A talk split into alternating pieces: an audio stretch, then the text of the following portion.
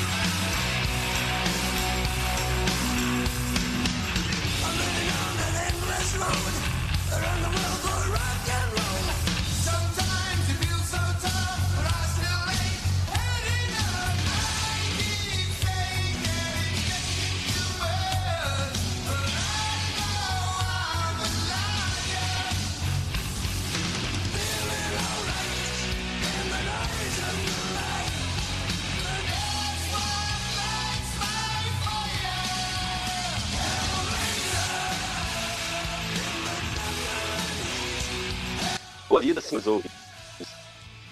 Um ente pronome neutro. Hoje estamos aqui para falar de uma complicado, um concorrente versus roteiro selecionado, um episódio saído diretamente do inferno.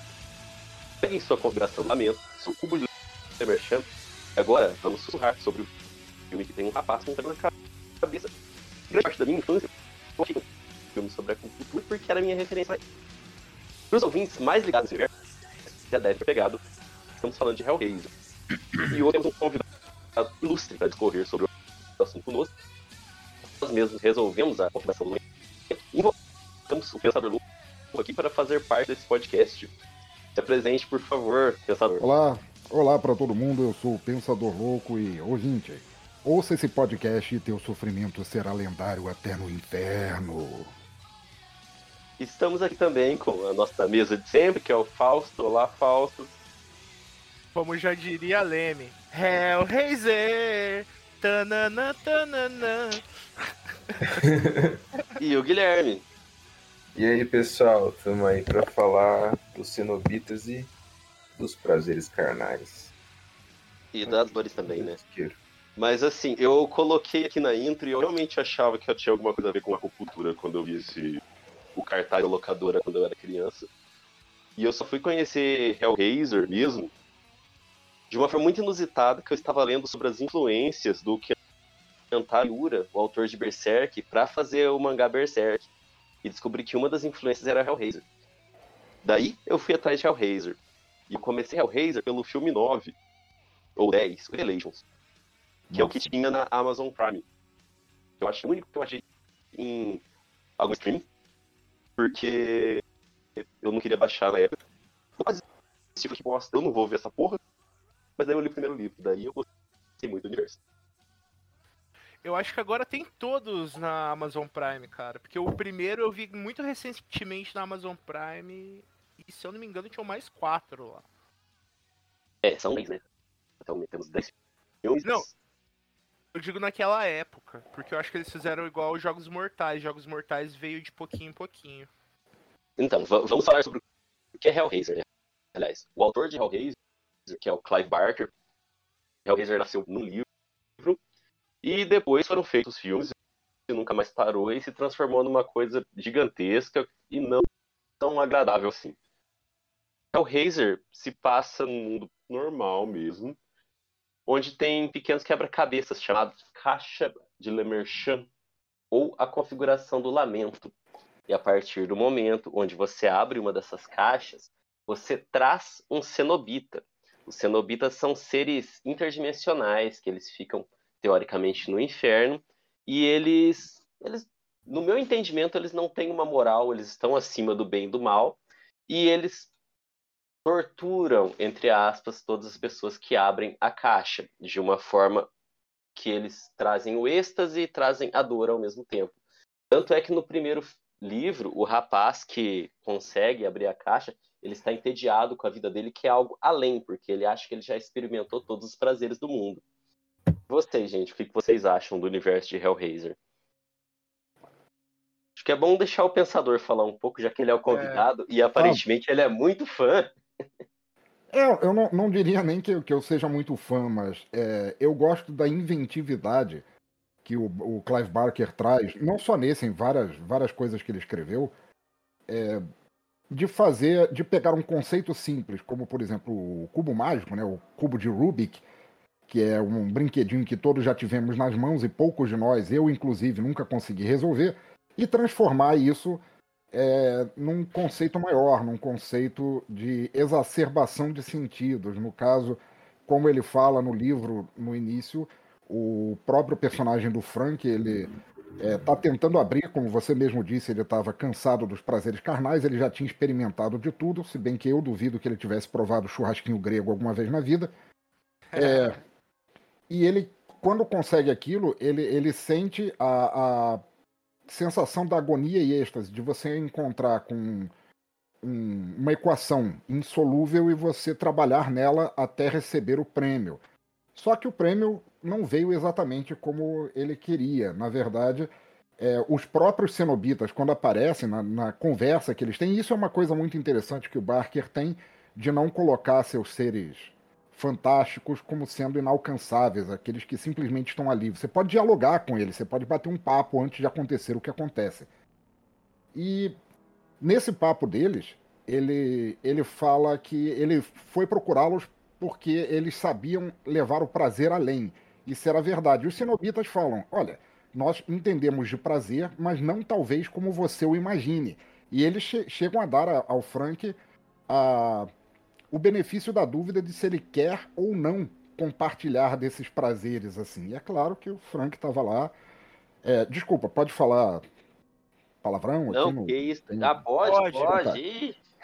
Valeu. A gente, é, a gente é anti-family friendly. Ah, ok. Então o Frank estava lá, pau duraço, e pensando naquilo que ele iria experimentar, e ele fala: vai, me mostra e vai. E o que ele começa a receber é, como a gente estava até falando é, off gravação assim, o que ele começa a receber é uma sobrecarga de sentidos, de todos os sentidos, no caso, é, visão, audição, olfato, tato, além do que era possível. Uma sobrecarga tão grande que o primeiro pensamento dele foi: eu cometi um erro. Eu não devia ter dito assim. E a partir disso ele é levado para a dimensão deles e supostamente aí a farra dos cenobitas começa com ele. Sim, um negócio que é, eu é, não vi os filmes, mas pelo que eu entendo é o filme ele os, os, depois do primeiro ali, né, que o primeiro ele é dirigido diretamente pelo Clive, né, Clive Barker. Uhum. É, os outros todos eles remetem àqueles seres, os cenobitas, como de fato seres é, do inferno, né, como se fossem demônios. E durante o livro e o primeiro filme, fica claro que não é isso. É, é uma outra dimensão e que nem você falou. Para eles, os prazeres da carne, os prazeres do, do, do, mundo e do universo são diferentes da nossa concepção, né? A concepção deles é diferente. Por isso que eu acredito que o pessoal é, sinta, né, e não goste dos, dos outros filmes, porque perde um pouco dessa essência do, do que são os cenobitas, né? Sim, sim. É, e eu acho que perde também numa coisa que tanto o Gustavo quanto o pensador falaram, que é o rolê de não ser só o sadomasoquismo, a violência, mas é um rolê de trans. trans. Ah, como eu posso colocar? Transsensorial?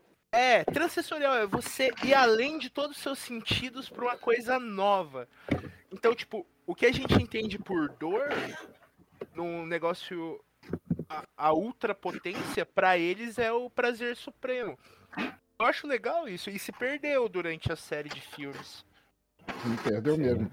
É, na verdade, é, se a gente pudesse catalogar como é que funciona essa dimensão dos cenobitas, é, talvez a gente possa, como vocês mesmos falaram, categorizar como uma espécie de inferno, mas talvez como a gente entenda como inferno. Para eles não existe nem esse tipo de classificação.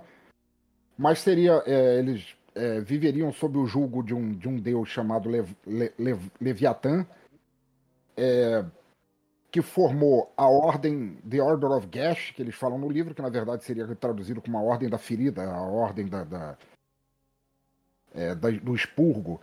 E esse, essa ordem tinha seus príncipes soberanos, sei lá o que, dentre eles seria o arquiteto, e o arquiteto empregava os cenobitas, ou seja, o arquiteto seria o grão-mestre por cima dos cenobitas, enquanto os cenobitas seriam meio que agentes disso, e ele seria, como arquiteto, o criador justamente dessa transsensorização que eles passam. Nos quadrinhos, ou não lembro se é nos filmes, acaba se referindo a, ao lugar deles como inferno mesmo. Acho que é nos quadrinhos que fala até que tem o Lúcifer e ele tá desaparecido. Não é canônico essas coisas? Eu não sei até que ponto é canônico, porque o próprio Clive Barker, ele é, só emprestou, só deu o nome dele, só fez parte de, daquele reino todo, até certo ponto, depois ele partiu para outro, outro projeto que ele já estava de saco cheio daquilo. Tanto que ele, ele escreveu o Evangelho de Carne já porque ele já estava é, sobrepujado. Ele não aguentava mais ouvir falar em Pinhead, etc. E tal. Ele falou, pô, larga a mão disso, cara. Tem outras coisas para vocês se interessarem. Então. Ter... Vai, vai. E, e deve ter sido, de certa forma, surpreendente para ele ter feito tanto sucesso, né? Porque, sei lá, você tá na sua casa escrevendo na sua máquina de escrever uma história tão louca e transcendente como essa, você deve pensar, meu, isso aqui é para um nicho. Mas não, estourou. O Pinhead virou um ícone da cultura pop. Sim, sim, sim. O, da, entre as obras dele que ele já tinha feito antes de escrever O Coração Condenado, né, o The Hellbound Heart, é, ele já tinha feito livros que extrapolavam essa doideira, inclusive com relação à dor. Ele fez o Jogo da Danação, foi o primeiro livro que eu li dele, muito bom, aliás.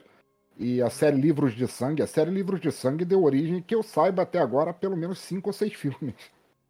Caralho. É, é, é coisa. O que eu conheço dele fora do Hellraiser é aquele O Ladrão da Eternidade. É um gibi. É The Thief of Always. Muito bom, muito bom. Excelente. E, e no Brasil não é tão difundido assim, mas é muito, muito, muito bom. Inclusive, recomendo para os ouvintes. Acho que deve estar esgotado, mas se vocês acharem, é sensacional, vale muito a leitura. Tem aqui Candyman também, né? Eu não cheguei a ler, mas é outro livro dele. Que inclusive é. saiu aqui, acho que é Dark Side também. Isso. Tem um a... filme também. A Dark Side fez uma Fiz um pequeno roubo aí, porque o, o Candyman é um conto que faz parte da, da antologia Livros de Sangue dele. E, e é um daqueles casos, assim, em que o, o filme é melhor do que o livro, assim, que não é um dos melhores. Não é que não seja bom o conto do, do Clive Barker, mas é que ele é tão disparatado do filme, tão diferente, assim, que eu acho que o filme tem uma identidade a mais.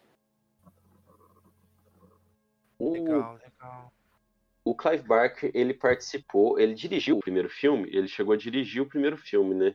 Daí, Sim. depois de que é o primeiro filme é muito parecido com o livro, aquela cena, além de fora aquela cena do mendigo virando um dragão e indo embora com a caixa, tem a questão da mocinha, eu não esqueci, o livro era uma amiga dele, que era apaixonada por ele, ser filha dele no filme.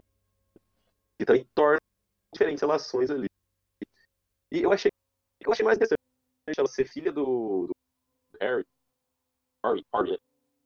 uhum. do que ela sendo amiga dele. Eu achei que fica, fica melhor dentro da história. Sim, sim, sim, tem, tem razão, concordo contigo. E depois tentaram citar ela nos filmes lá pra frente, né, quando já, já não tinha mais roteiro nenhum, tinha qualquer coisa, e tava em Red meio só pra falar, ah, é Hellraiser. Esse daí não que aparentemente eu esperava. Tinha, eu acho que era o 7, não sei, esse eu cheguei a ver. Eu só vi que essa história existia. Mas a gente tá indo muito pra frente também. Eu acho que a gente devia falar um pouco sobre os cenobitas, que tem quatro cenobitas principais, né? Que é o Pinhead, que todo mundo conhece o Pinhead, que é o que tem essa cabeça prego. Tem o Butterball, que é um rapaz muito estranho, que tem um óculos de John Lennon. E tem o Shatter. Ô, Guilherme, você que é fã de incrível, você sabia que existe uma possibilidade, é, especula-se que o Shatter, ele inspirou o Nemesis? É um Shatter. Shatter, é. é o batedor de dente. Shatter, é o que Não. tem a, a, o gancho na boca, que ele tem a boca. Ele, é, ele, é, o Nemesis é quase igual a ele, só que o Nemesis tem quase 3 metros e é bombado. Entendi. E, e, você esqueceu mais um aí, que era a Lady Cenobite, né? Que é a única, a única mulher do quarteto. Eu ia chegar lá, só que daí eu me perdi por causa do. do Mas eu nunca sei o nome dela. Eu vejo o nome dela como Mas, velhinha em alguns lugares. Eu nunca sei qual era o nome dela, de verdade. mas, Gustavo, você falou do Resident Evil, mas um jogo que eu acho que tem muito a vibe de Hellraiser é o Silent Hill, cara. Os monstros de Silent Hill me, me remetem muito a esse universo do Clive Barker e a sensação que ele quer transmitir, uma sensação de incômodo, de um negócio estranho. Eu concordo. O filme se só, eu só também. li, O eu só li o conto e, com, e vejo as propagandas dos filmes e tal, né? Mas Silent Hill realmente me remete bastante a. É que assim, Gustavo, você perguntou do filme. O filme Hill. Isso, ele tem bastante representação dos jogos, só que ele traz mais como easter egg. O Silent Hill 2, que é do cara loirinho, não vou lembrar o nome do personagem, ele traz muito essa questão sexual, porque vários inimigos são formas físicas das, dos sentimentos que ele reprimiu, tá ligado? E um deles é o famoso Pyramid Head. Pyramid Head. Que é uma Ah. repressão sexual dele, tá ligado? Eu já vi esse, esse, esse, personagem, o Pyramid Head. Eu não sabia quem É, era. Silent Hill 2, famosíssimo. Eu vi metade do filme Silent Hill e acabei de casa e nunca sei pra... É meu contato com o Silent Hill. Agora eu aqui aos Cenobitas. Ah, ah, eu acho que é em um quadrinho, muito lá pra frente, inclusive é escrito pela alguma das irmãs Wachowski, que fala que o, a configuração do lamento ela é parte do Leviatã. E para vencer os Cenobitas, eles tinham que ir destruindo as configurações do lamento. Só que daí isso aí já é é expandido, já extrapolou completamente a história. Eu acho que é bom a gente se ater primeiramente nos filmes. Nossa, você viu os três. Eu Ah, caí. tá. Eu achei que eu tinha. Não, achei que eu tinha caído. Eu perguntei se você viu os três primeiros filmes. Eu vi os três, mas eu não lembro a ordem que eu vi. É, eu falei em off, a primeira vez que eu assisti, eu assisti com a minha mãe. Minha mãe gostava muito de filmes de terror. Eu não tinha com quem deixar a bela criança, levava pra assistir os filmes junto. E nessa eu assisti Fred Krueger, Halloween, Sexta-feira 13, todos os filmes antigos que são Os legais. clássicos. É, eu só não conseguia ver o Exorcista, que eu achava pesado, eu chorava. É, toda vez que eu consumia falso, você consumia coisas muito piores, muito mais novo do que eu. Olha só. Sim. Mas eu gostava, minha mãe fala que eu gostava. Enfim, aí eu tive essa experiência, eu fiquei muito bolado com Hellraiser, que eu achava o visual do Pinhead muito estranho. E eu vi um filme que eu não sei qual é, que aparece muito, muito, muito Pinhead. Então, não foi nem o primeiro nem o segundo, mas eu posso dizer que o meu favorito é o primeiro. Eu acho mais legal, tem uma vibe trash que eu curto bastante. É um ótimo filme. O terceiro é mais gore. O terceiro é puxadaço pro gore. Mais do que o primeiro e o segundo. Mas eu acho que no terceiro. Ah, eu não sei se no terceiro aparece tanto Pinhead. É que a minha memória falha muito. Mas eu sei que tem algum mais pra frente. Acho que aparece bastante o Pinhead, o sexto, sei lá. É que assim, o, o problema é que quando, quando a gente chega no final do 2, a ideia era tipo encerrar a série por ali, né? É, no final do 2, todos os todos os cenobitas são destruídos por um cenobita maior, mais forte, embora eu ache isso é, um Ah. recurso do roteiro bem trouxa. Então, assim, quando chegou o terceiro filme, eles tinham que criar novos cenobitas, porque sim, assim, para dar aquela continuidade. Então o Pinhead O aparece é o- pouco. O terceiro é o do doutor, né? Do psiquiatra. O segundo é o do Doutor. É o segundo, nossa, o terceiro é o da Bate. O terceiro é o da boate. é. O terceiro da Bate. É, o terceiro. É, é, realmente, a minha- eu tô trocando tudo. Mas assim, o terceiro é o do. Do rapaz. Ele não vira Cenobita, né? A ex-namorada dele vira Cenobita no final. O Sim, sim, segundo, sim. o segundo é o que a madrasta volta como vilã, né? Ah, é, Isso. eu esqueci o nome dela. Inclusive, eu ia falar Júlia. isso, mas Júlia, é isso Júlia, mesmo. mas eu caí no começo da, da gravação, não vi se vocês perceberam. Mas eu não consigo, eu acho que não é essa a intenção mesmo, mas eu não consigo perceber os cenobitas como vilão em nenhum livro. Nenhum livro, Mas não, não livro, é. nenhum filme. Porque Ah, os não vilões, são, né, cara? os Porque é vilões aquilo do lá. primeiro livro é a Júlia e o Frank. Uhum. É, aquilo lá, é, o- o- os filmes fizeram eles se tornarem vilões, mas o Clive nunca fez isso.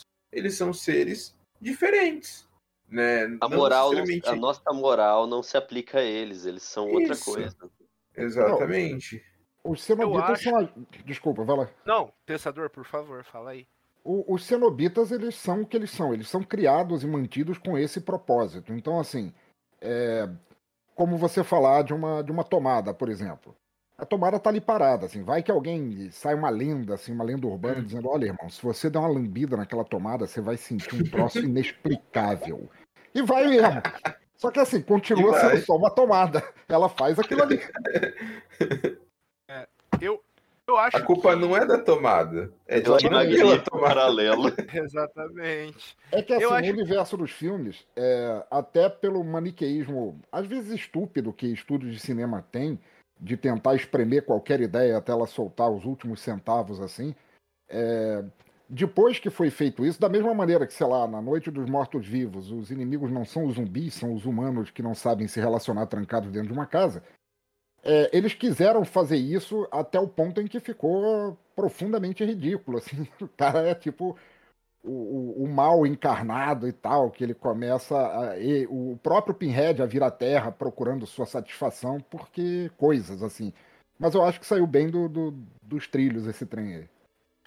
Eu acho que no início, tanto no primeiro filme quanto nas ideias do Clive Barker, os cenobitas funcionam muito como Watchers, quase como vigia da Marvel. Estão lá. Se você se você resolver o enigma do milênio deles, aí você tem contato com eles, saca? Acho que é bem por esse lado. Pois é. Tanto que, voltando a dizer, no primeiro encontro do Frank com os cenobitas, eles dão a ele a, a opção. Ele resolveu a configuração de lamentos. Tá ali, aberta, na mão dele. Eles apareceram. Eles dão a opção: olha, cara, você quer? A gente tem o que- como te entregar, talvez não como você queira, assim, mas você tem que ir consciente do que você está fazendo. Eles não são tipo, sei lá, Hannibal Lecter ou Tubarão do Spielberg. Se você entrar na, na água, de- eles são seres racionais e falam: ó, você veio aqui porque quis. Quer a partir de agora você decide. Perfeito. Exatamente. Pensador, eu queria pedir que você falasse um pouco sobre o livro que a gente não leu, acho que é o Evangelho de Sangue, que você falou que fecha a história do Pinhead, né? Só que a Uhum. gente não tem essa referência. Eu queria pedir pra você que você falasse sobre pra gente e pros ouvintes também. É, o Evangelho de Sangue, que é uma edição lindíssima, recomendo muito que vocês tenham, que é bem legal. Ele fecha a história. Eu acho que foi uma forma do Clive Barker dele encerrar de vez isso nos livros, justamente porque o suposto universo expandido de Hellraiser tinha saído do controle, assim como os filmes, há muito tempo. E então, basicamente, é a história do. É uma história do Pinhead realmente invadindo o inferno ou uma outra parte do inferno que não é a, a dimensão no qual os cenobitas habitavam. Ele é o último cenobita restante, basicamente é ele tentando dar um golpe de estado no inferno para restabelecer a, a ordem da, da, da qual ele pertencia. E ao mesmo tempo na Terra, nós temos o detetive Harry Damour, que já fez parte de outros, outras histórias do Clive Barker, entre elas, se eu não me engano, Everville e o conto Mestre das Ilusões no Livros de Sangue, é, junto com uma vidente, mais algumas pessoas indo no inferno, entrando no inferno para impedi-lo. Basicamente é isso. Qualquer outra coisa que eu diga além disso vai virar spoiler aí. Eu não desejo isso para ninguém, porque é bem legal. Caralho, o pessoal vai entrar no inferno para enfrentar o Pinhead. Já gostei. E, Pensador, nossa, uma pergunta. é, a representação do inferno que o Clive Barker usa nesse livro é a judaico-cristã? Sim, porque o próprio Clive Barker, aliás, tem um documentário muito legal, tá inteirinho no YouTube, se vocês é, um dia quiserem assistir. O Clive Barker ele teve uma, é uma formação religiosa católica muito forte. Então, é, sendo homossexual assumido, ele sofreu muito com isso. E muito do que ele tira, justamente essa- essas visões de prazer e dor e tudo mais, foi justamente dessa repressão que ele sofreu. E sofreu. E se você assiste o documentário, tem uma parte que aparecem os pais dele, ainda vivos, e, e os pais assim, consternados, olhando para baixo, falando assim: é, a gente não criou ele assim, não sei de onde ele tira essas imagens, essas coisas que ele escreve. Me deu um estalo aqui agora. O que você disse meio que me ajudou a entender a forma que eu entendo Clive Barker. Porque eu vejo a obra dele, tipo. H.P. Lovecraft encontra Sex Pistols, tá ligado? E aquela, aquela estética punk dos, dos Sex Pistols. E, e esse negócio da repressão deve ter muito a ver com isso, porque quando a pessoa é reprimida sexualmente dessa forma, quando ela consegue ter essa liberdade sexual, ela quer experimentar de tudo que foi proibido pra ela. Legal, me ajudou a entender mais. Pô, muito legal. Eu acho. Vai lá, vai lá. Não, eu gosto de. A maior parte do- dos filmes e conteúdos que são produzidos, que vão para essa direção e que eu tendo a gostar, é a pessoa teve uma formação religiosa e se revoltou muito contra essa formação. Eu achei um, eu acho um padrão. O, o Alien acho que também é assim, né? Que foi criado. Mas várias das coisas que eu gosto, eh, várias das coisas que são um pouco mais fora da casinha, assim, seguem esse padrão de gente que foi criada numa família muito conservadora do cristianismo e se rebelou em algum momento. Eu acho isso legal. Era, era só um comentário mesmo. O Wes Craven, grande diretor, infelizmente já falecido, que criou aí Fred Krueger, fez a série. Pânico e um monte de coisas, ele, é, se eu não me engano, ele estudou teologia e filosofia, ele estudou teologia meio forçado, assim, ele saiu meio, meio indignado disso, assim, ele também aplicou isso muito nos filmes, né? Inclusive, a Cenobita, a, a Lady Cenobita, em algum dos lugares do universo expandido de Hellraiser, fala que ela foi uma freira. Olha aí. O Pinhead, ele era da Segunda Guerra, né? O Shutter Butter, eu não lembro, eu não sei. Eu não tenho ideia. O, o Butterball era só um nerd gordinho mesmo, cara. É tipo a minha representação. Lá Ah, mas é. Com um óculos estiloso. Agora, Pelo falando em. Pinhead, eu falei que eu comecei pelo 9 e trocam o ator do Pinhead no 9. Na verdade, já trocaram antes. Mas o Pinhead do nono filme, ele é tão horrível, ele é tão É. nada a ver com o Pinhead, é, é completamente descaracterizado, não passa nenhum medo. É, eu não consigo descrever aquilo. É por isso que eu quase não fui pra frente. Algum, Guilherme, Fausto, vocês viram o Revelations? Não, né? Eu não Cara, assisti nenhum Eu filme. acho que não, mas uma coisa que eu queria falar sobre isso aí, um ótimo Pinhead ia ser o T-1000, aquele ator que faz o T-1000. Ele ia ser um Pinhead muito massa, que ele tem uma cara de bravão assim, eu acho que ia ser doideira. Eu não sei quem é. Ah, eu não vou lembrar. Ah, Temil, Ele fez Arquivo X também, ele fez uma porrada de coisa. É. O T-1000 do Exterminador do Futuro, ô Gustavo. O robô que vira geleca. Eu, eu- o ar- é mais fácil eu saber pelo Arquivo X do que pelo Exterminador do Futuro. Ah, é que É. eu não lembro quem ele era no Arquivo X. No Arquivo X, quando- naquela época que a Scully acho que desapareceu, ele, ou que o, o Mulder desapareceu, eu não lembro realmente, faz muito O tempo assim. Mulder. Ele é um dos agentes. Ele não é o Kryzak, mas ele é outro dos agentes extremamente céticos que colocam pra trabalhar ali. Ele substitui o Mulder, eu lembrei dele. Olha aí, ele é isso briga mesmo. Ele briga pra caralho com a Scully. Eu odiava ele quando era criança. Odiava. A gente tem que fazer um, um episódio sobre Arquivo X, hein, gente? Temos. Estamos devendo. Adoro. Adoro Arquivo X. Because within these walls, the unholy is unleashed. Gente, Cara, uma coisa que não é, não, não é sugestão, mas é mais uma dúvida. O primeiro e o segundo filme é baseado naquela família lá que tem o, o, o tio, entre aspas, que é o tio da personagem que é mais ou menos principal. Todo o universo, eu não digo nos filmes, mas na visão do Clive Barker, é focado naquela família ou eles são só o start inicial? Eu tenho essa dúvida. Não, Mas só é- o start mesmo. que eu acho que só tem dois livros, né? Que é o Clive Barker mesmo que faz. O resto é o filme. E daí o filme teve aquela Ah.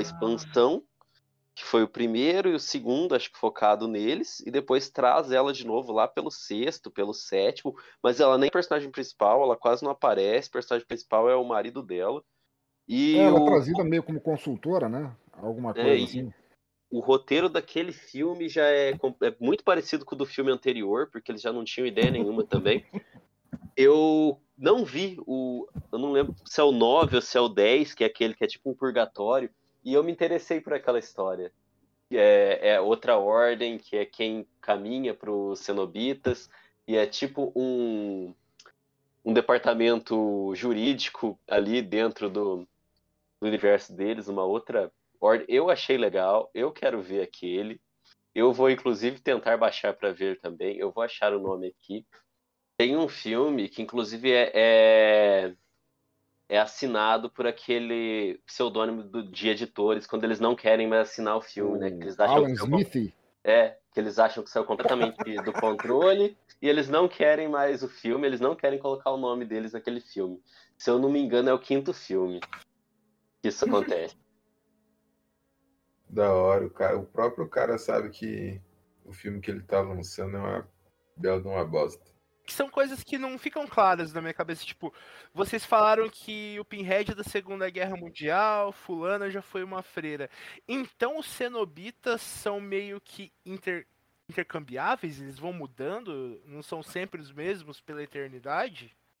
É, com relação aos filmes, eles seguem realmente, e, e até algumas histórias dos quadrinhos, eles seguem por esse caminho, assim, como se é, a ordem de Leviatã lá não pudesse ficar sem seus agentes para fazer dodói nos outros. Mas é, como só tem dois livros, e no primeiro tem os quatro, e no último livro só tem o Pinhead, assim, a gente meio que, que imagina que não. Mas, é, voltando a dizer, só tem dois livros pelo Clive Barker. Foram lançados pelo menos cinco ou seis novelas é, independentes, pagando lá os direitos para o Clive Barker para usar, que foram por caminhos diferentes. Assim como existem vários livros sobre Blade Runner que não devem nada nem ao Philip K. Dick e nem ao Ridley Scott pelo filme. Ô Fausto, Porque. Pode falar, nos Gustavo. quadrinhos tem um cenobita que é o Rambo e uma que é uma idosa. Não, então, porque se for realmente esse rolê substituível, a gente já volta pro começo da experiência do Gustavo, porque é muito do Berserk isso, porque do Berserk a mão de Deus lá vai variando, né? Cara, Que mas é os que- cinco dedos de Deus são completamente inspirados nos cenobitas. O Fentole é inspirado no Pinhead. O, o deus deles lá, a ideia do mal, é o Leviatã. É praticamente a mesma coisa. eu, eu nunca tinha parado pra pensar nessas referências e realmente tem muito a ver. É a mesma fita. E o Berrelite é a configuração do lamento. Era isso que eu ia falar agora, o Berrelite é a caixinha lá. Berserk foi muito chupinhado de Hellraiser. E assim, ficou ótimo, tá ligado? Não é uma crítica, não. Não acho que é plagiado, eu acho que é só uma inspiração e ficou ótimo. Santo não é Kentaro um Miura, pouco que usou plagiado. isso da melhor forma possível. Deus o tem em bom lugar. Pois é. Você conhece Berserk, Pensador? O mangá? Não, cara, eu, eu, eu li, leio alguma coisa de mangá, mas eu sou muito, muito virgão quanto a isso, cara. Eu não conheço muita coisa, não. Gostaria de, mas não. Ah, se você tiver interesse em ler um mangá que se- é realmente bom e começar por uma coisa boa, eu te, eu te indico Berserk. Berserk Pô. é um, é um seinen, é voltado mais para adulto, e ele se inspira em várias coisas da cultura pop e Hellraiser é uma delas. Muito bom, vou dar uma. Já, já tive outras pessoas falando sobre isso. é, vou vou, vou dar, dar uma chance assim que eu conseguir colocar minhas garras nisso. A respeito de mangá, por exemplo, faz o quê? Dois anos eu li Uzumaki, a série inteira, Uhum. e minha cabeça explodiu, assim, me arrombou o cérebro, aquilo de tão bom que é. Assim, mas eu levei um muito tempo para chegar a ler aquilo. Só que, quanto a Berserk, a gente tem um problema que é que o autor morreu. Então ele não finalizou a história. É, nunca vai acabar. Talvez acabe, mas eu, eu não quero que acabe com assistentes terminando o filme, não. O, Mas a história, não. Berserk, cara, o, o arco Golden Age funciona sozinho de uma forma tão maravilhosa É verdade. que não precisa de mais nada. Ler Golden Age é aquilo lá, é maravilhoso e perfeito só por aquilo lá. Fausto, você tinha mais perguntas. Faça perguntas, porque de repente eu também sei a resposta das perguntas. O nome do filme que eu quero ver é Judgment, Hellraiser Judgment. Eu acho que é o último que saiu mesmo. E é com uma outra ordem que é paralela aos Cenobitas, porque em algum momento já deixa claro que tem mais ordens, que o Cenobita é uma ordem dentro daquela dimensão, mas tem mais. E essa é uma ordem jurídica, tipo limbo. Eu achei muito legal. Meu Deus, advogados do. Advogados da dor, cara. Que, que pensamento horrível isso. Já é dor. É só dor. O, o prazer foi retirado, agora é a dor na dor. Só dor. É a burocracia pra você sentir dor. Você fica numa fila pra quando você chegar no lugar você sentir dor. Walls.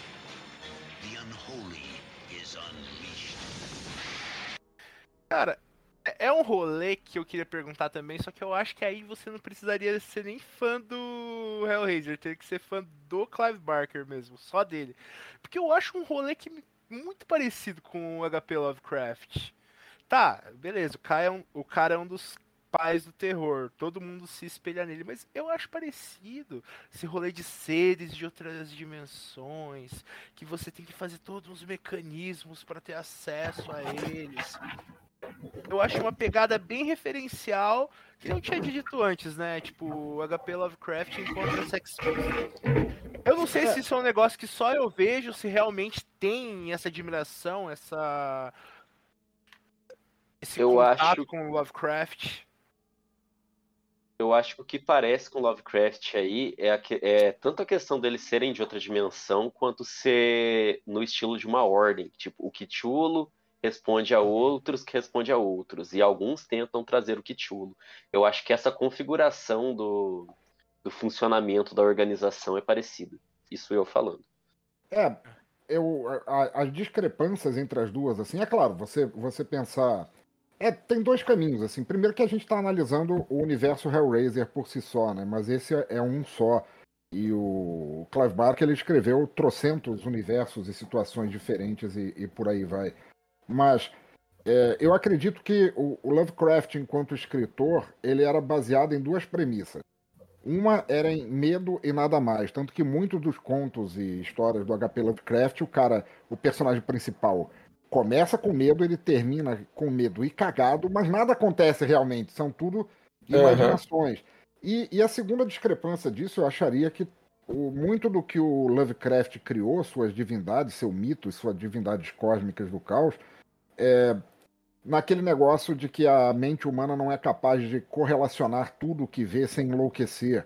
E, no entanto, os mistérios e, como eu falei anteriormente, assim, as partes fantásticas do Clive Barker, elas não estão apenas ali, você não enlouquece só por olhá-las, como muito bem também você pode trocar uma ideia com elas, assim.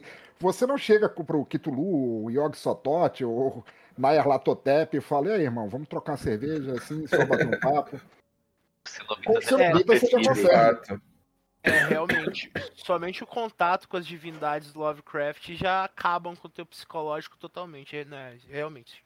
Pra você ter uma ideia, desculpa só te cortar assim, de um conto que eu recomendo muito, tem um, tem um conto do Clive Barker no, no primeiro livro do livro de sangue, que chama O Tô Blues de baixando Sangue esse de livro de sangue agora. É, se você estiver baixando por onde, se vocês não quiserem, eu passo ele pra vocês. Eu tenho seis volumes num compêndio só em português, vale muito a pena. Ah, eu São seis volumes. São, são seis Eu volumes com quero. quatro a seis contos em cada, assim, é um calhamaço assim, mas como são todas histórias curtas, vale demais a pena ler. Com Então, certeza. tem uma história chamada O Blues do Sangue de Porco, em que um, um ex-policial é, vai virar, tipo, é, coordenador de segurança num orfanato londrino. Clive Barker é, é britânico também.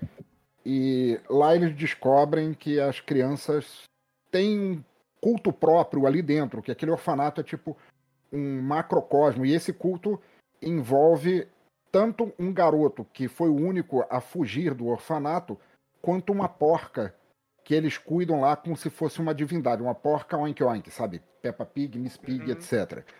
E à medida que o negócio vai vai progredindo, você acaba, o policial acaba descobrindo, o ex-policial, desculpa, acaba descobrindo que não apenas aquele garoto não escapou, como ele arrumou uma forma de reencarnar dentro da porca, se tornando ao mesmo tempo fornecedora de carne e consumidora de carne pelos sacrifícios que eram dados a ela. É assim que a mente dele funciona, não é tanto é, o método Lovecraft assim, mas é muito legal.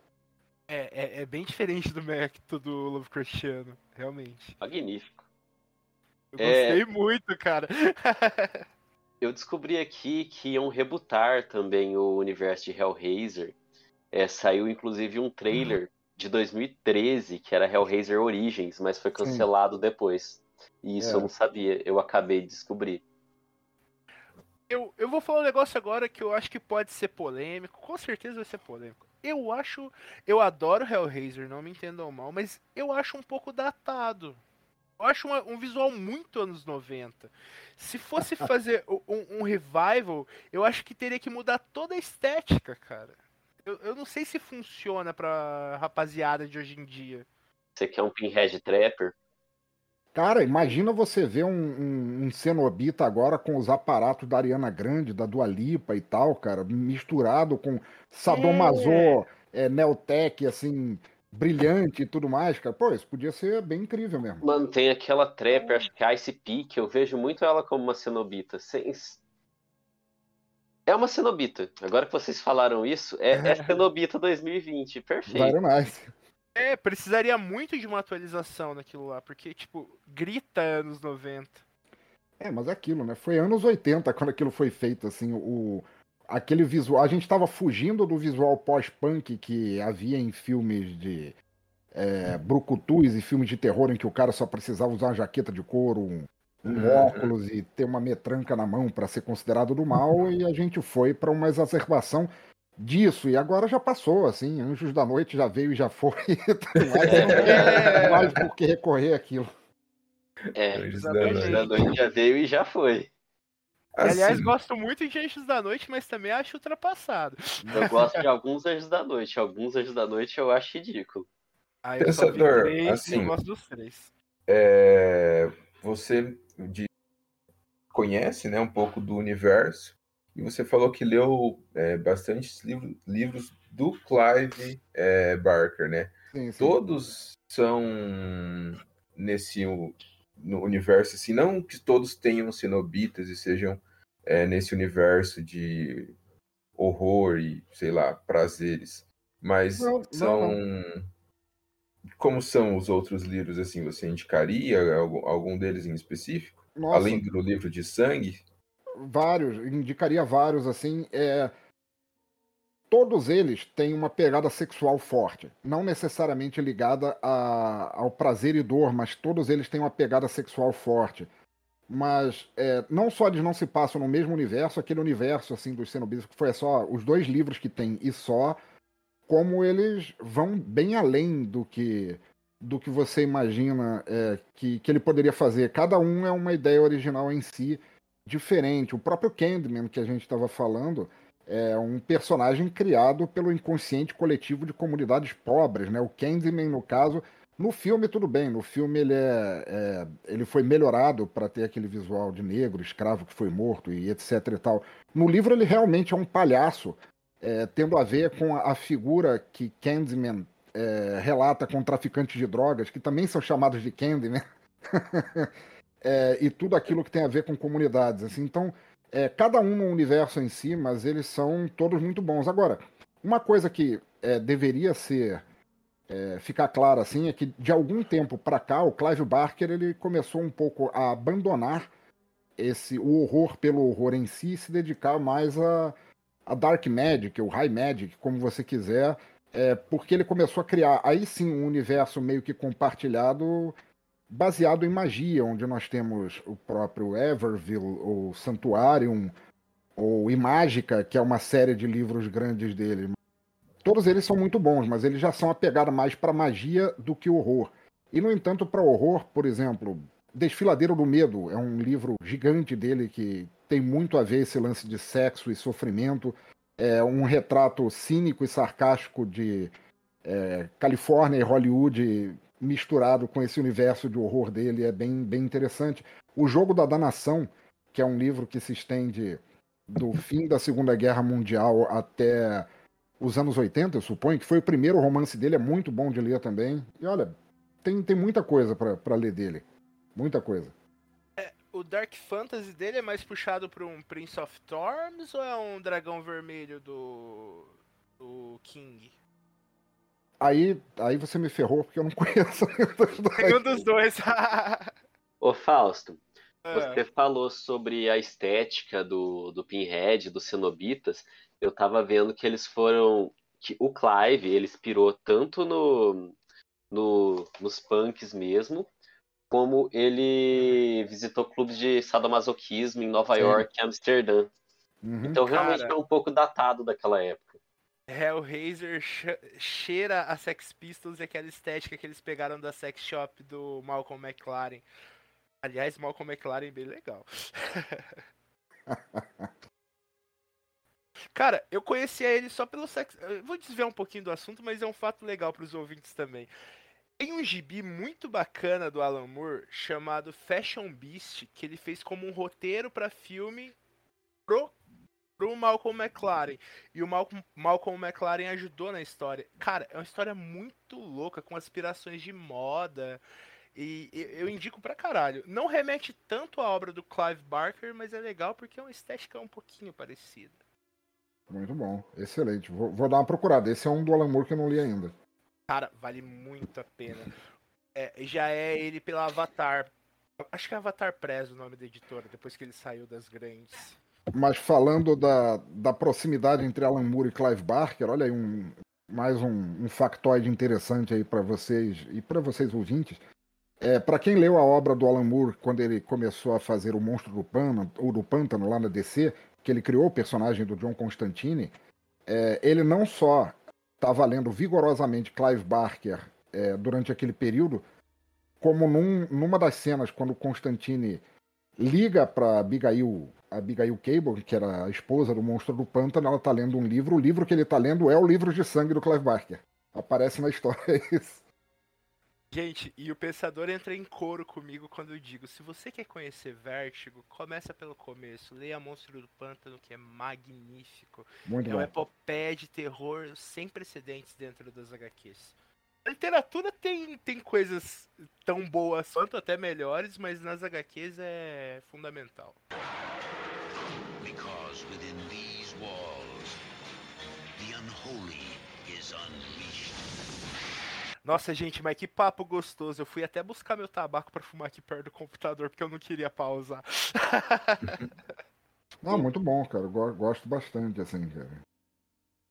Cara, o, esse livro, que é o primeiro, o primeiro romance inteiro dele, que é o Jogo da Danação, é, ele tem umas coisas tão escabrosas, assim, é, que, que chega a dar uma bugada no cérebro da gente, assim. Tipo, tem um, tem um personagem lá, um dos personagens, talvez seja o rival do livro, assim, o antagonista do livro, que ele consegue pegar a alma das pessoas e deixar numa espécie de limbo, que é uma subdimensão dentro da cabeça dele. Então, o que fica no corpo é ao mesmo tempo um zumbi e uma recordação do que o corpo era quando estava vivo. E tem uma hora que ele faz isso com uma é, uma pitbull fêmea que tinha acabado, ele odeia cachorro. ele fala durante o livro que ele odeia cachorro.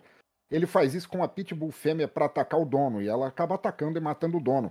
Mas a, a pitbull tinha acabado de de ter uma cria e, e você no livro passa a seguir os pensamentos da, da cadela e ela falando assim tá na hora deles mamarem e tudo mais e que ela não tinha leite o que que ela ia dar para os filhotes comerem que ela o corpo dela ela estranhamente sabia que ele não conseguia mais é, produzir leite então ela vai relatando como os filhotes começam a comer a carne dela enquanto ela observa feliz de estar alimentando a prole cara é um troço aterrorizante assim. Caraca, meu.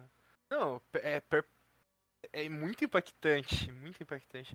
O, o Clive Barker tem Como essa que é capacidade de livro? aterrorizar a gente, né? Chama o jogo da danação em inglês é The Damnation Game é muito bom. Esse é o primeiro. É o primeiro romance dele.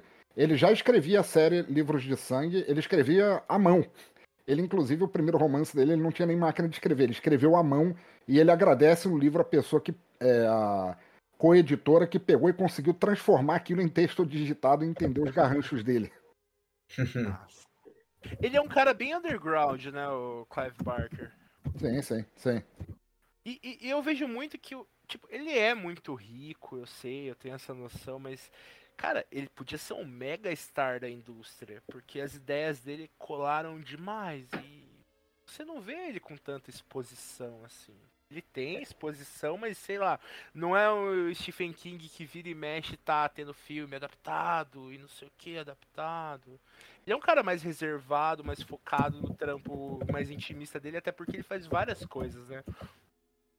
É, eu suponho que sim. Eu, eu não diria assim que ele é tão rico assim, tanto que é, durante um tempo, acho que a partir dos anos 90, se eu não me engano, posso estar é, falando merda quanto às datas, ele pegou um emprego de professor de língua inglesa numa universidade britânica para ajudar a pagar as contas, assim, porque apesar de é, do sucesso dos livros dele, é claro, também não é aquilo que o Stephen King se tornou, né? Que o cara levanta, vai no banheiro, solta aquele barro, escova os dentes e já tem uma novela dele sendo publicada e tal, mas é, ele foi professor durante um tempo, ele teve um problema, como ele sempre gostou muito de, de é, charuto, ele teve um problema na garganta, a voz dele praticamente sumiu, ficou bem difícil de entender o que ele diz, e ele teve que parar de, de dar aulas e ele se concentra mais nos livros, nessa continuação da, da, desse universo mágico, e como artista plástico, porque ele é um pintor também é, bem, bem prolixo, o cara fez grandes obras assim, e as obras dele são tão doidas quanto os, quanto os livros dele. Eu acho que você diria que é tipo um Hieronymus Bosch do Sadomaso atual. Assim, é bem estranho. o Hieronymus do Death Metal, né? Hieronymus... Não, Hieronymus Bosch, o pintor da, da... Ah! que fazia pinturas do inferno. Para você ter uma ideia, é, vocês conhecem Slayer, a banda de. Uhum. Então, as capas do Seasons in the Abyss e Sound of Heaven imitam o estilo do, Hier- do Hieronymus Bosch, para vocês entenderem como é que é. Nossa. Entendeu? Vocês já viram o Bosch, vocês só não estão ligados de quem que é, mas eu tenho certeza que vocês já viram os quadros dele. Ah, sim, com certeza. É, eu ia falar alguma coisa e eu esqueci completamente. Desculpa. Eu realmente esqueci o que eu ia falar. Eu tinha lembrado de uma pergunta, eu esqueci também.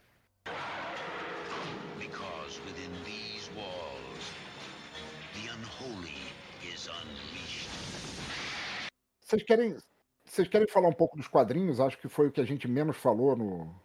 Pode ser, pode ser, mas eu queria mesmo.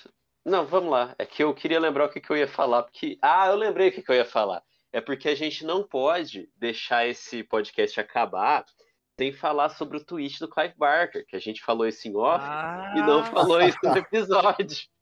Então que- a gente. Então a gente faz um bloco dos quadrinhos, que a minha pergunta eu lembrei é sobre os quadrinhos. E o último bloco a gente faz fofocas Clive Barker. Perfeito. Perfeito, perfeito. Maravilhoso.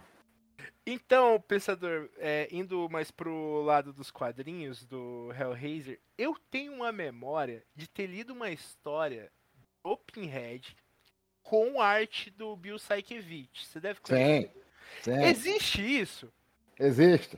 Existe Foi esse que eu li. Cara, isso me impactou de uma forma que todos os meus desenhos da terceira série, o personagem tem espetinho saindo da cabeça. Eu fiquei, eu fiquei tão impactado, porque é maravilhoso, cara. É incrível essa história do, do Bill Sienkiewicz. E eu não tenho ela física. Eu li ela física, eu tenho certeza, e eu não tenho mais. É, o, quando os quadrinhos do Hellraiser começaram a sair, pelo menos eu não li tudo deles, mas Uhum. é, até onde eu sei, as primeiras edições que saíram, eles davam liberdade total não só aos artistas, quanto também aos roteiristas. O que acabou, por causa disso, por causa dessa liberdade toda, atraindo muita gente de, de qualidade, como o próprio Bill Sienkiewicz, como o John J. Moose, escritores e tudo mais.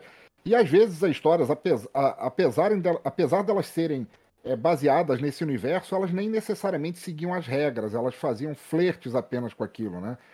Tem uma história pelo. Oh meu Deus, qual é o nome do, do desenhista? O cara que, que desenhava a Liga Extraordinária com o Alan Moore. Bom, uma É hora. o Daniel New. Daniel New, tem uma história dele em que ele retrata como seria o inferno dos escritores, dos roteiristas, em que ele faz um roteiro e o roteiro dele tem a forma de um bebê.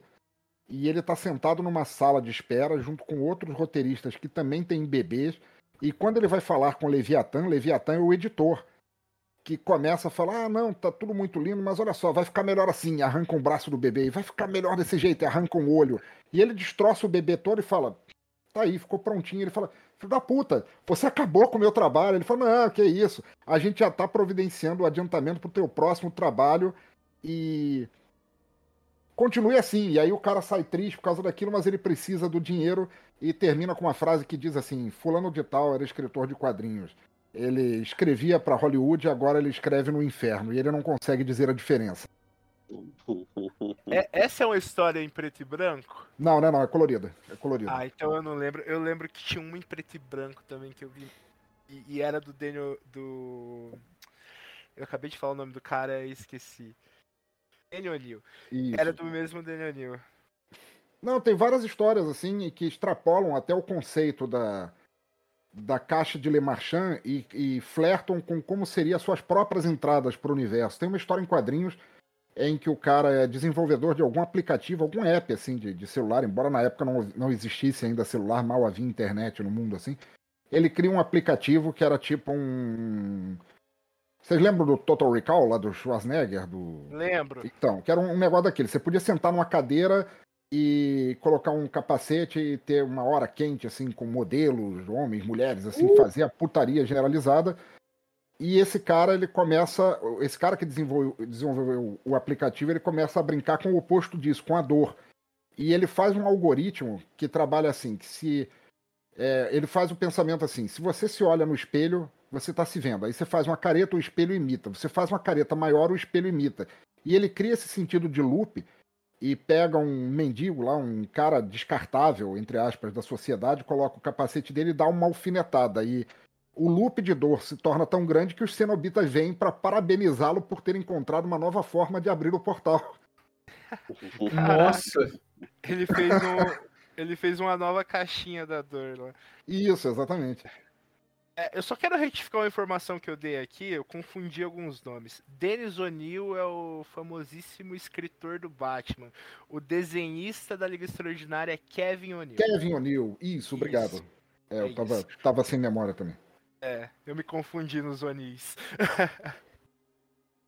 Eu vou falar, inclusive, que dos últimos quadrinhos do, do Hellraiser, que eu dei uma olhada, não cheguei a ler, mas eu dei uma olhada, eu achei a arte magnífica. Eu achei muito. Sim, tem sim. Uns que já é um pouco difícil entender o que tá acontecendo, porque é mais artístico do que narrativo, de qualquer forma. Mas essas partes eu, inclusive, baixei porque eu pretendo usar como decoração em algum lugar. E falando sobre formas de abrir o, o, o portal, eu vi também que tem no quadrinho um prédio que você sobe determinado número de andares da escada, sobe determinado número de andares por elevador, depois pula. E isso é uma forma de abrir o portal. Sim, Os sim, verdade. varíssim- várias coisas assim. Ah, eu vou ler os quadrinhos. Uma- Eu acho que talvez eu me decepcione, mas eu vou ler os quadrinhos. Uma coisa interessante dos quadrinhos é que, se eu não me engano, eles saíram pela Dark Horse num momento em que a Dark Horse estava meio que nos inícios e ela estava fazendo muita adaptação em quadrinho de obras que saíram em filme. Então tem quadrinho do Exterminador do Futuro, Aliens, é, Hellraiser, vários quadrinhos. E as equipes são muito boas, porque é o pessoal que estava trabalhando na Dark Horse na época. Tem Não é um quadrinho, que é pessoal uma- qualquer. tem quadrinho que é uma adaptação do primeiro livro, do primeiro filme mesmo, é igualzinho. Sim, Tem sim. um quadrinho do Hellraiser também. Da hora. Inclusive o, o mendigo dragão descorado que leva a configuração do lamento no final. Que, que eu vou falar que eu gosto daquela parte. Ela é completamente fora do contexto, sei lá, mas eu gosto daquela parte. Eu, eu, eu fico feliz vendo aquele negócio lá. É Eu- ruim. Eu, eu sempre Mas eu entendi aquela parte como sendo como se aquele mendigo ele ficasse de longe seguindo a caixa para impedir que ela sofresse é, danos, para proteger a caixa, assim, tanto que ele se transforma em dragão e tal e, e salva a caixa quando ela foi jogada no fogo. Mas o que eu acho, eu nunca, eu nunca tive isso aí, é teoria minha. Assim como eu falei agora há pouco que o Alan Moore é, deu um. Olha aqui, eu gosto do que você faz lá no, no Monstro do Pântano que o Clive Barker devolveu a, a gentileza, porque aquele mendigo é a cara do Alan Moore, bicho. Realmente. É possível, é possível. Mas eu, eu, eu, eu gosto daquela. Eu entendo também como sendo ele que passa a caixa pra frente, que ele vai achar outra pessoa e vai ficar passando. Mas é a minha Tipo, um, interpretação. prote- um protetor. Guardião, também, um guardião. guardião. é. Isso. Tanto que a, a representação do dragão é um pouco como o guardião do tesouro. O É, próprio Smaug é um guardião do tesouro. Os Mas dragões, dragões- são. É. né, na mitologia tesouros, eles né? são mesmo, eles acumulam riqueza, é isso. Gente, a gente já pode falar sobre o, o Clive Barker agora, sobre o tweet que ele fez, porque eu acho aquela coisa mais maravilhosa do mundo. Inclusive, eu acho que eu vou colocar alguma coisa de referência como o nome do episódio. Meu Eu nem- bloco favorito, ok, ok. Nem tô sabendo de tweet nenhum. Então, então, Guilherme, eu vou, eu vou te contar, Guilherme. Porque, assim, os filmes, eles saíram completamente do controle. O Sim. Clive Barker chegou em um momento que ele falou: foda-se, larga aí. e o, acho que foi o Revelations, que foi propagandeado pela emissora lá, esqueci como é que chama quem lança filme, gente. O Dimension. Dimension Filmes, o estúdio. O Estúdio. estúdio, é. É, foi propagandeado como algo que saiu diretamente da mente do Clive Barker, só que é um filme horrível, tá ligado? É, é- é desprezível. E o Clive Barker, ele fez um tweet falando assim, isto não saiu nem mesmo do meu cu, imagina da minha mente. muito bom, muito bom. Eu acho Ah, mas não é certo ele, cara. Descaracterizaram pra caramba a obra dele. Pegaram os direitos, não consultam mais o cara, ele tem que mais é que se lascar mesmo. É igual o Alan Moore quando boicotou o, o V de Vingança, porque falaram, ah, o Alan Moore tá dando o aval. Ele veio na imprensa e falou, tô dando o aval é um caralho, vocês que se fodam, não tem nada a ver com esse filme. Ele disse com essas palavras, só que em inglês. Pois é, o, o estúdio, ele é, é o Dimension Films, que é um estúdio que é, meio que se, espe- se- especializou em lançar filmes direto, primeiro para VHS, depois para DVD, coisa que não ia nem passar no cinema. É, eles tinham o acordo com ele, só que de tanto em tanto tempo, se eles não lançassem um filme, os direitos de- do filme voltavam para o Clive Barker. E aí, naquele nível, assim, falcatrua total, aquele nível bem muquirana, assim, eles começaram a pegar qualquer roteiro que eles tivessem engavetado ali, histórias policiais, histórias de, de filmes B de terror, e encaixar o Pinhead, assim, de alguma forma na história, assim, só pra, só pra dizer que é. Então tem filmes, assim, que são policiais e poderia ser uma cena do crime, assim, com os detetives investigando, totalmente é, normal, assim, banal para outros filmes. Mas aí ele fala, não, mas aí você coloca ali como pista, deixa a caixinha de Le Marchand ali do lado, aí no final ele fica guardando aquilo, ele tem o sonho, no final Pinhead vem, leva a caixa embora e pronto, acabou o filme. E, porra, é, descaracterizou não só completamente a obra, como estão tentando ganhar dinheiro, assim, embora não, não ache que os filmes sejam bons ao ponto nem de fazer pouco dinheiro, assim, a maioria deles. Mas tá lá, né? Vamos ver como é que, como é que isso acaba. Uma hora vai ter que, uma hora vai ter que acontecer. Virou galhofa mesmo. É, é qualquer coisa, qualquer coisa, e eles colocam o Pinhead. É pela importância imagética que o Pinhead ganhou, né, cara? É, é realmente uma potência da cultura pop. Todo mundo, de alguma forma, já viu aquilo lá. Tipo, você nunca Tem viu aquelas- um filme de terror. Uma imagem do Pinhead e você viu. Se você é da É, minha tem geração. aquelas imagens que correm na internet, que tem o, o Alien, o, o, o rapaz do Senhor dos Anéis, o Pinhead, o Predador, o Fred Krueger tomando chá. É. Ele é um dos vilões é, mais importantes da, ah, dos últimos 50 anos, mais ou menos, acho. Exato. Eu acho que é uma, eu- acho que é uma desmerecida pro Pinhead, mas Eu ele tá. Eu- é, mas ele tá nessa casta, tipo, do Predador, do Exterminador do Futuro, do Alien. É muito memorável. Você vê uma vez, você lembra pro resto da vida. Eu tanto acho que o é- estúdio. Desculpa, desculpa, desculpa. Não pode, é, não pode, vai lá, vai lá. Eu, eu acho que a Dimension ela fez um- a mesma prática mercantilista de, de, de filmes que a, que, o, que a Asylum faz. Não sei se vocês conhecem a distribuidora Asylum. Que, que o que, que a Asylum faz? Ela pega filmes de, de blockbusters, assim, e eles vão e coisa de um mês, assim, eles fazem um similar, só que não tanto, e colocam na locadora, assim, porque aí você chega na locadora e fala, por exemplo, assim, ah, você tem Serpentes a Bordo. Aí ele fala, não, mas olha aqui, ó, eu tenho esse aqui que é quase a mesma coisa, que é o Serpentes a Bordo do Trem. Você tem... É sério. Você tem Avengers aí? Não, mas olha aqui que legal, eu tenho o Avengers Green, que em vez de serem super-heróis, são contos de fadas que vêm pra batalhar, entendeu? Então, justamente por causa dessa imagética do Pinhead que faz é, ele ser reco- tão reconhecido, eles ficam lançando esses filmes um atrás do outro, e quando você vai, supondo, numa locadora, se bem que locadora você escolhe na Netflix ou na Amazon Prime, é, você sem conhecer, você olha pra capa, vê o que tem o Pinhead, você fala, não, isso aqui é bom porque todo mundo gosta, e aí você leva sem saber a merda em que você tá se metendo. Foi Exatamente. quase o que eu fiz com o Revelations. É, gente, eu acho que agora já dá pra gente realmente encerrar. Eu acho que não tem mais nada pra ser dito. É, a partir do momento que a gente falou, que o Clive Barker falou que o nono filme não saiu nem do cu dele, quanto mais da mente, eu já fico satisfeito com esse podcast. Então, eu acho que a gente já pode encaminhar para o encerramento. Se ninguém tiver nenhuma pergunta, Fausto, Guilherme, pensador também, a gente pode tentar é, fazer uma teoria. Ah, É. eu tô muito satisfeito com as perguntas que eu já fiz. Foi muito bom falar desse assunto. É um assunto que eu curto, filme de terror, principalmente esses antigos.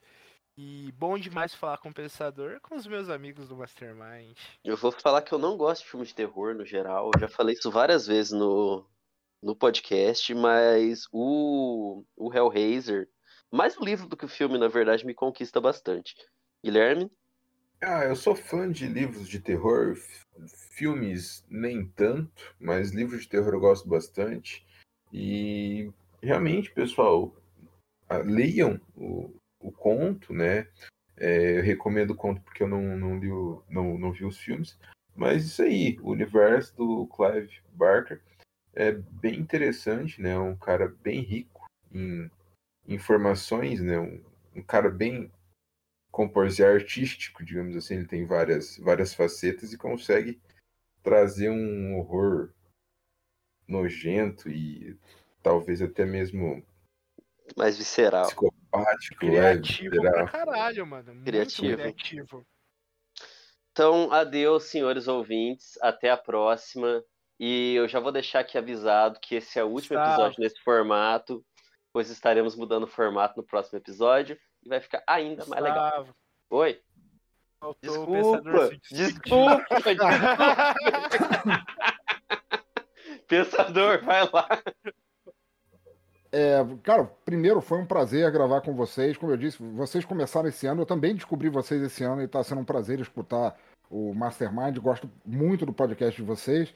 E foi um prazer conversar sobre um, um autor que eu gosto tanto e que eu acho que o, o público brasileiro, mais do que ficar só no cercadinho de ah, o Pinhead é aquele cara com os pregos na fuça, podia tentar descobrir mais do, do autor, assim, que eu acho que vão se surpreender justamente pelo que vocês falaram, pela criatividade, pela pegada diferente que ele tem quanto a mostrar como o horror ou o suspense ou é, o mistério podem se revelar e olha, deem uma chance que vocês não vão se arrepender. Perfeito. Isso aí. então, adeus, senhores, senhoras, senhores. Até a próxima. Falou. Falou. Gente, Valeu. Beijo. Cuidado com os prazeres que vocês desejam.